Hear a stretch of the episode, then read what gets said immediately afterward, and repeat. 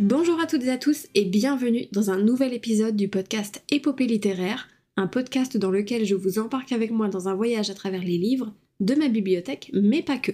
Je vous retrouve aujourd'hui pour vous faire mon update lecture du mois de janvier 2024. J'ai beaucoup de choses à dire parce que ça a été un mois riche en lecture j'ai lu pas moins de 9 livres. J'espère que je vais réussir à bien parler des livres que j'ai lus en début de mois parce que j'ai l'impression que c'était il y a 4 mois. C'est trop bizarre. Il y a encore une faille dans l'espace temporel au mois de janvier. J'ai l'impression qu'on est le 15 janvier alors que non, non, on est le 15 février. Mais tout va bien. Donc les premières lectures euh, de début janvier euh, commencent à dater un petit peu dans mon esprit. Mais voilà, je vais essayer quand même d'en parler euh, tel que j'en aurais parlé juste après la lecture. Alors, il y a une raison pour laquelle j'ai lu autant de livres en janvier. Déjà, il y a des BD et des mangas dans le lot. Et ensuite, j'ai participé au challenge Weekend à 1000, organisé entre autres par Anaïs le Millefeuille, que vous pouvez retrouver sur ses réseaux et notamment Instagram. Bon, j'ai perdu entre guillemets le challenge, j'étais arrivée à 653 pages, mais c'est déjà pas mal. Je garde toujours mes BD et mangas pour ce challenge qui est bimensuel en 2024 parce que ça aide quand même beaucoup à avancer dans le nombre de pages et ça a le double intérêt de faire baisser ma palle de quelques livres en deux jours, donc c'est tout bénef.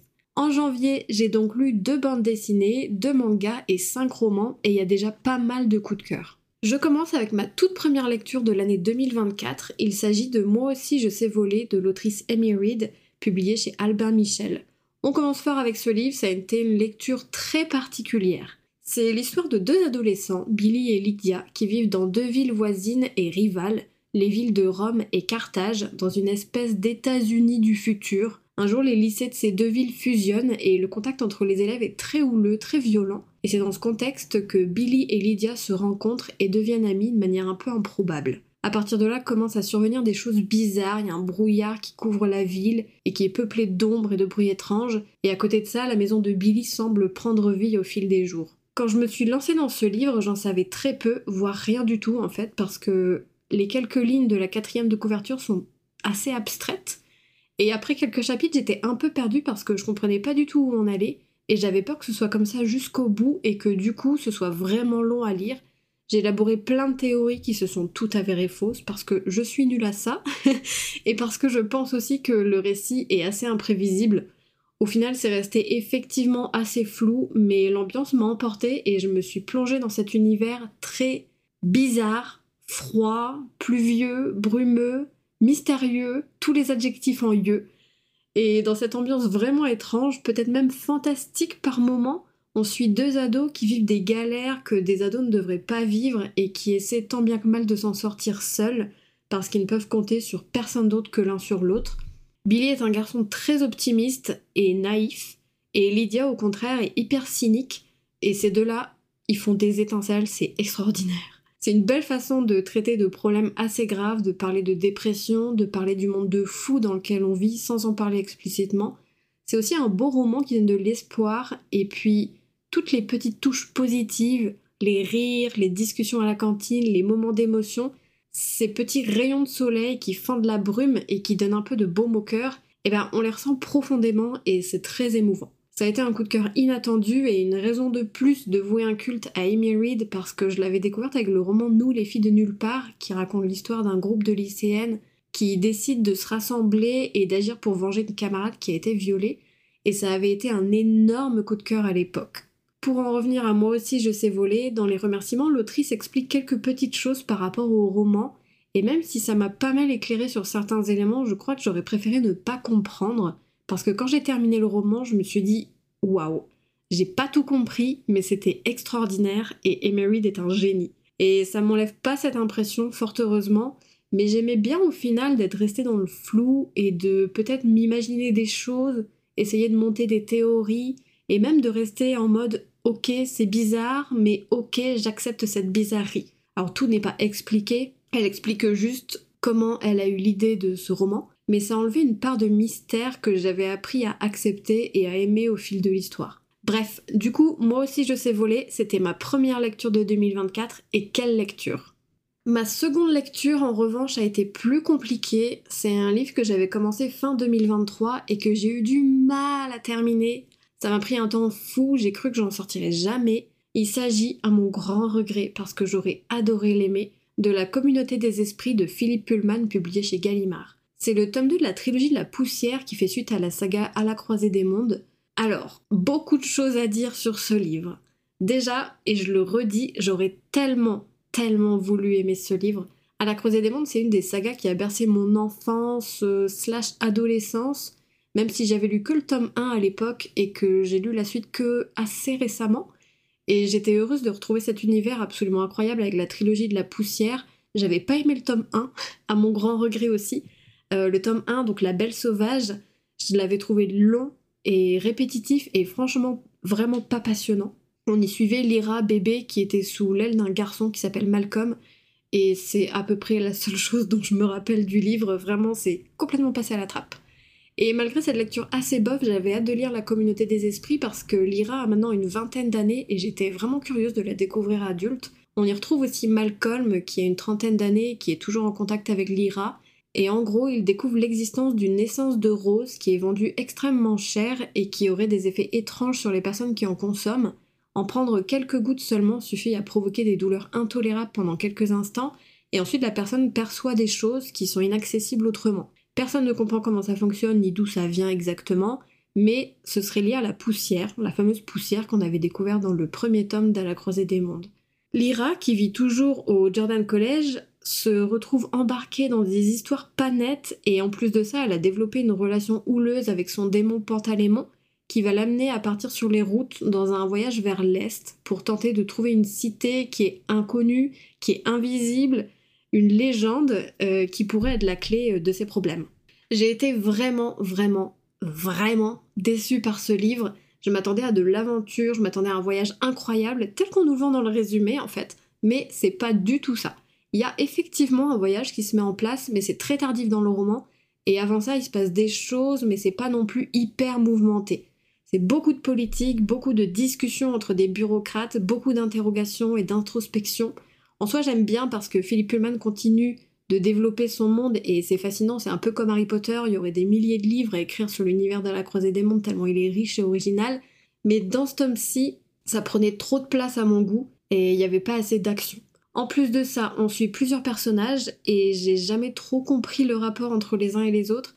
Et ce qui me rend vraiment triste, c'est que c'est fini les sorcières et les ours guerriers. L'aspect fantasy disparaît presque complètement dans ce tome, même si évidemment la poussière est toujours au centre des discussions. On retrouve par moments des personnages qu'on connaît bien, et ça, ça m'a fait plaisir, ça m'a rendu nostalgique de la croisée des mondes, mais c'est très ponctuel. Je n'ai pas du tout aimé non plus l'évolution de la relation entre Lyra et Malcolm. Je n'en dis rien, il n'y a de toute façon pas grand chose à en dire dans ce tome-là, mais la direction que ça prend me dérange un petit peu.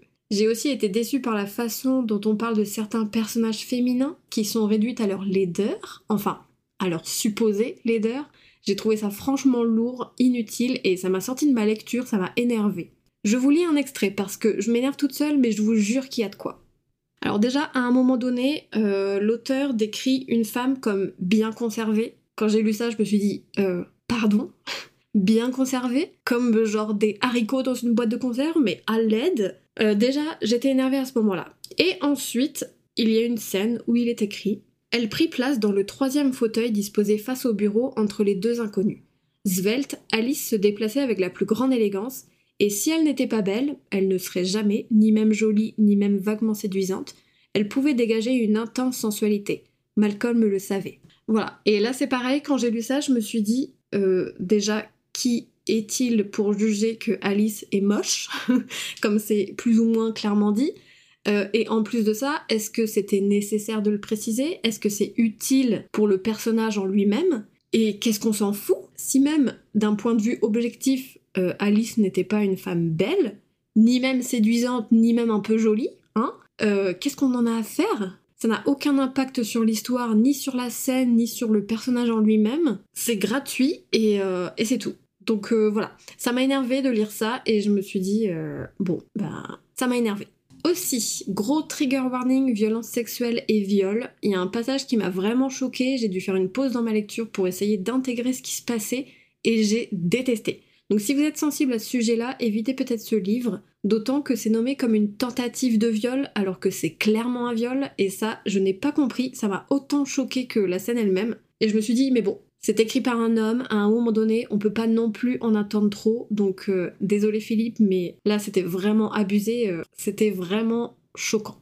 Enfin, et ça c'est pas vraiment la faute du livre, c'est que j'ai lu la trilogie À la croisée des mondes et le tome 1 de la trilogie de la poussière il y a longtemps maintenant, et j'avais oublié absolument tout ce qui se passait dans tous ces livres, sauf évidemment les événements principaux des royaumes du Nord, et encore. Du coup, je n'avais plus aucun nom en tête, je ne savais plus qui était qui, je ne savais plus ce qui s'était passé quand, où, comment, ni pourquoi. Du coup, il y a plein de références que je n'avais plus et ça m'a empêché de tout comprendre de certaines scènes notamment en rapport avec un truc grave qui se passe à la fin du Miroir d'Ambre, le tome 3 d'À la croisée des mondes, qui provoque un tournant dans la relation entre Lyra et Pantalémon, et qui a des répercussions très importantes dans ce livre-là. J'ai compris ce que c'était parce que c'est dit, mais comme je l'avais complètement oublié, j'avais pas les ressorts nécessaires pour comprendre pleinement l'impact que ça a eu sur leur relation. Il y a des références qui sont faites aussi à La Belle Sauvage, donc le tome 1 de la trilogie de la poussière, qui est sorti de ma mémoire aussi, tout simplement. Je m'en doutais parce que j'avais vu des personnes en parler, mais j'avais clairement la flemme de relire les quatre livres précédents. C'est pas handicapant dans la lecture, mais par contre c'est un petit peu dommage. Allez, j'arrête de descendre ce livre et je finis quand même sur une note un peu positive. J'ai adoré retrouver Lyra et Pantalémon, retrouver l'ambiance d'Oxford et du Jordan College et bien sûr explorer un peu l'univers de cette série. Je lirai le tome 3 en espérant que ce soit un peu plus mouvementé, et voilà, c'est quand même une œuvre incroyable et je suis réellement triste de ne pas aimer la trilogie de la poussière parce que c'est un univers qui me reste cher malgré tout. Je pense que ces derniers romans ne correspondent plus à ce que j'attendais de cette saga et c'est pas grave, mais j'aime pas. Après la communauté des esprits, j'ai eu besoin de me plonger tout de suite dans un autre livre pour oublier ma déception. Et quel livre? Je suis tombée sur une perle. J'ai lu en à peine une journée le tome 1 du Pont des Tempêtes de Daniel L. Jensen, publié chez Brajlon. Alors là, attention, coup de cœur intersidéral. Le résumé. On suit l'histoire de Lara, une des filles du roi de Maridrina, qui a été entraînée toute sa vie au cœur du désert à devenir une guerrière et une espionne hors pair. Elle est envoyée au royaume d'Itikana pour se marier avec le roi Aren, un homme qu'on dit cruel et sanguinaire. Le but de l'opération, c'est qu'elle découvre tous les secrets de ce roi et de son royaume, parce que Itikana a la particularité d'avoir la main sur l'unique voie commerciale qui relie les différents royaumes. C'est un pont, battu par des tempêtes impénétrables et donc impossible à prendre de force, à moins d'anéantir le royaume d'Itikana. Une fois sur place, Lara va se rendre compte qu'on l'a peut-être bercé de mensonges et que le roi Aren n'est pas le monstre auquel elle s'attendait. C'est de la fantaisie, on a de la politique, des complots, de la guerre, de la romance, un monde vaste et des personnages bien développés. Il y avait tous les ingrédients pour que ce soit un coup de cœur. J'avais acheté le livre un peu sur un coup de tête et j'ai hésité plusieurs semaines avant de le lire parce que j'avais peur d'être déçue. Il faut que j'écoute plus mon instinct parce que Le Pont des Tempêtes, c'est une des meilleures lectures de l'année pour le moment. On est en février, je sais, mais je vais m'avancer jusqu'à dire que cette saga sera dans mon top 10 des meilleures lectures de l'année. J'ai dévoré le tome 1 en 24 heures et j'ai lu le tome 2 à la suite en 2-3 jours. C'était addictif. J'étais complètement addict. À tel point que je me suis trouvée démunie quand j'ai fini le tome 2. J'ai même dû attendre quelques jours avant de me lancer dans autre chose. J'avais ce sentiment, vous savez, de, de vide intérieur après avoir terminé un livre euh, avec un univers incroyable et juste c'est la fin et il faut revenir à la vie normale et c'est trop dur. J'ai donc adoré le tome 1 si vous n'aviez pas déjà compris. et j'ai adoré tout autant voir un petit peu plus le tome 2. Ça ne s'arrête pas, il se passe toujours quelque chose, c'est très fluide, il y a une bonne balance entre l'action et les moments un peu plus calmes. J'ai adoré la romance, qui est mise à rude épreuve dans les deux tomes, ce que j'ai adoré parce qu'on garde une tension constante. Les personnages ont tous leur propre personnalité. J'ai adoré Lara, qui est tiraillée entre ses doutes et sa loyauté envers son père et son royaume. J'ai adoré aussi Arène, évidemment. J'avais quelques craintes sur le mariage arrangé, mais ça fonctionne très très bien. Si je dois trouver des choses à redire, ça me crève le cœur, mais il y en a. Déjà, la tension sexuelle quasi constante, c'était peut-être un peu too much, c'est un peu agaçant et peu réaliste parfois. Je prends l'exemple, totalement au hasard, de quelqu'un qui sort d'une bataille avec une flèche plantée dans la cuisse. Vous n'arriverez pas à me faire croire qu'il peut se passer des choses dans une situation pareille. Et en dehors de ça, j'aurais aussi bien aimé avoir plus de descriptions des lieux. Pour Itikana, ça va, mais par exemple, j'ai eu du mal à me projeter dans les villes. Après, c'est pas un roman de 800 pages, donc euh, c'est aussi normal. Je vais pas comparer Le Pont des Tempêtes à un livre de Brandon Sanderson, par exemple. C'est pas du tout. Euh, on n'est pas du tout sur la même longueur euh, de roman. Ce sont des détails, malgré tout, et ces deux points n'ont pas du tout entaché ma lecture. Le tome 3 sort en mars, j'ai super hâte, on y suivra d'autres personnages qu'on a rencontrés dans les deux premiers tomes. Je suis jamais trop fan des suites de sagas qui se concentrent sur d'autres personnages, mais je suis quand même curieuse et puis ça évite, je pense, d'aller trop loin et de gâcher l'histoire de ceux qu'on suivait dans les premiers tomes. C'est le cas de la trilogie Iskari par exemple, dans laquelle on suit un personnage différent dans chacun des tomes. J'étais très sceptique et au final j'ai adoré, les trois tomes ont été des coups de cœur, donc euh, j'apprends à accepter de passer à autre chose quand il le faut. Quelques jours après, débutait le challenge Weekend à 1000, comme je vous le disais plus tôt, organisé par mon ami Anaïs Le Millefeuille, entre autres, et qui consiste à lire 1000 pages entre le vendredi 18h et le dimanche minuit. C'est un challenge qui a lieu tous les deux mois cette année, et auquel je participe assidûment avec Anaïs. Ce mois-ci, j'avais gardé exprès les bandes dessinées et mangas que j'avais dans ma palle, et j'ai donc lu 4 livres pendant le week-end. J'ai d'abord lu les deux tomes de la série Anna et l'Entremonde de Marc Dubuisson au scénario et Si au dessin, publié chez Glénat. Je suis une grande fan du travail de Si, donc j'avais vraiment hâte de découvrir cette série de BD. C'est de la jeunesse, donc ça s'éloigne un peu de ce qu'elle fait d'habitude, mais c'est toujours aussi magnifique. Ça se passe en 1492 aux Canaries. On suit l'histoire d'Anna et son ami Domingo qui se retrouvent malgré eux embarqués sur la Santa Maria, qui part pour son voyage vers les Indes, avec Christophe Colomb à son bord, bien évidemment. Sauf que l'expédition ne va pas se passer comme dans la vraie vie parce que dans le monde d'Anna, la Terre est plate. La Santa Maria va donc atteindre le bord et tomber vers l'entremonde. L'entremonde, c'est quoi? C'est un univers fantastique peuplé de pirates et de créatures étranges qu'Anna, qui est maintenant séparée de ses amis, va découvrir malgré elle. J'ai beaucoup aimé, j'ai adoré Anna qui est pétrie de peur et ça paraît un peu sadique dit comme ça, mais ça en fait une héroïne différente de ce qu'on a l'habitude de voir, ces héroïnes prêtes à tout, courageuses, volontaires, non non. Anna, elle veut juste retrouver son amie et rentrer chez elle. Mais elle va prendre confiance en elle au fil des pages et découvrir en même temps que nous le monde coloré, étrange et un peu dangereux dans lequel elle est tombée, littéralement. Je connais pas Marc Dubuisson, mais j'ai bien aimé sa plume et son humour et j'ai trouvé les différents personnages très sympas et j'ai envie de mieux les connaître. La seule chose qui m'a gênée, c'est que comme c'est de la jeunesse, les deux tomes sont assez courts, ils font une centaine de pages chacun. Du coup, tout se passe très vite, on n'a pas vraiment le temps de s'attacher au personnage ou de profiter du décor. J'ai lu les deux tomes à la suite, donc ça a un peu atténué ce sentiment, et il me semble qu'il y a quatre tomes de prévus en tout, donc on a encore le temps de profiter de l'aventure. Si vous avez des enfants ou pas, foncez, c'est vraiment très chouette, c'est coloré, c'est drôle, et c'est plein d'aventures. Et c'est tout ce qu'on demande à un livre, finalement. Pendant ce même week-end, j'ai lu les deux derniers tomes d'un manga que j'adore, le seul manga que je suis assidûment. Il s'agit d'Arte de Kei Okubo, publié en France chez les éditions Komiku. J'ai un grand amour pour ce manga. J'ai prévu d'en faire un épisode entier parce que c'est vraiment un bonheur de lire chaque tome. J'ai lu ce mois-ci les tomes 17 et 18, car oui, c'est une série assez longue, mais je crois euh, qu'elle touche bientôt à sa fin, selon ce que l'autrice a l'air de dire dans sa petite note à la fin du tome 18. Ça me rend un peu triste, j'ai envie que ça continue pendant 150 tomes, mais bon, j'aurai un problème de place sur mes étagères dans ces cas-là. Le tome 18, c'est donc le dernier tome sorti à ce jour, et je relis toujours le tome précédent pour me remettre un peu dans l'histoire. Donc dans Arte, on suit l'histoire de Arte, comme son nom l'indique, qui est une jeune aristocrate qui vit à Florence au XVIe siècle. Elle rêve de devenir peintre, mais sa condition fait qu'elle est plutôt destinée à être mariée à un bon parti et à faire des enfants. Elle arrive quand même à s'échapper de ce carcan et elle part à la recherche d'un maître pour apprendre auprès de lui l'art de la peinture. Tous les maîtres de Florence la refusent car, oh mon dieu, quel scandale, une femme qui veut peindre et vivre de son art va des rétro satanas. Heureusement, un peintre qui s'appelle Léo, qui est grincheux et pas bavard, la prend comme apprenti et c'est le début d'une grande histoire. Arte va mettre toute son énergie dans sa passion et il va lui arriver pas mal d'aventures, elle va rencontrer plein de personnages et elle va malheureusement se frotter à la misogynie de l'époque.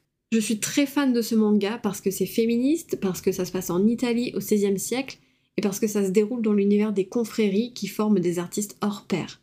J'adore Arte, elle ne se laisse jamais faire, elle se bat pour atteindre son rêve, elle rend les coups qu'on lui donne, elle répond aux insultes, elle est passionnée et rien ne pourra l'arrêter, surtout pas les hommes. J'adore aussi le dessin, l'architecture est hyper travaillée, les plans larges sur les bâtiments ou les villes sont incroyables. L'autrice est allée en Italie pour s'imprégner des lieux et ça se sent vraiment.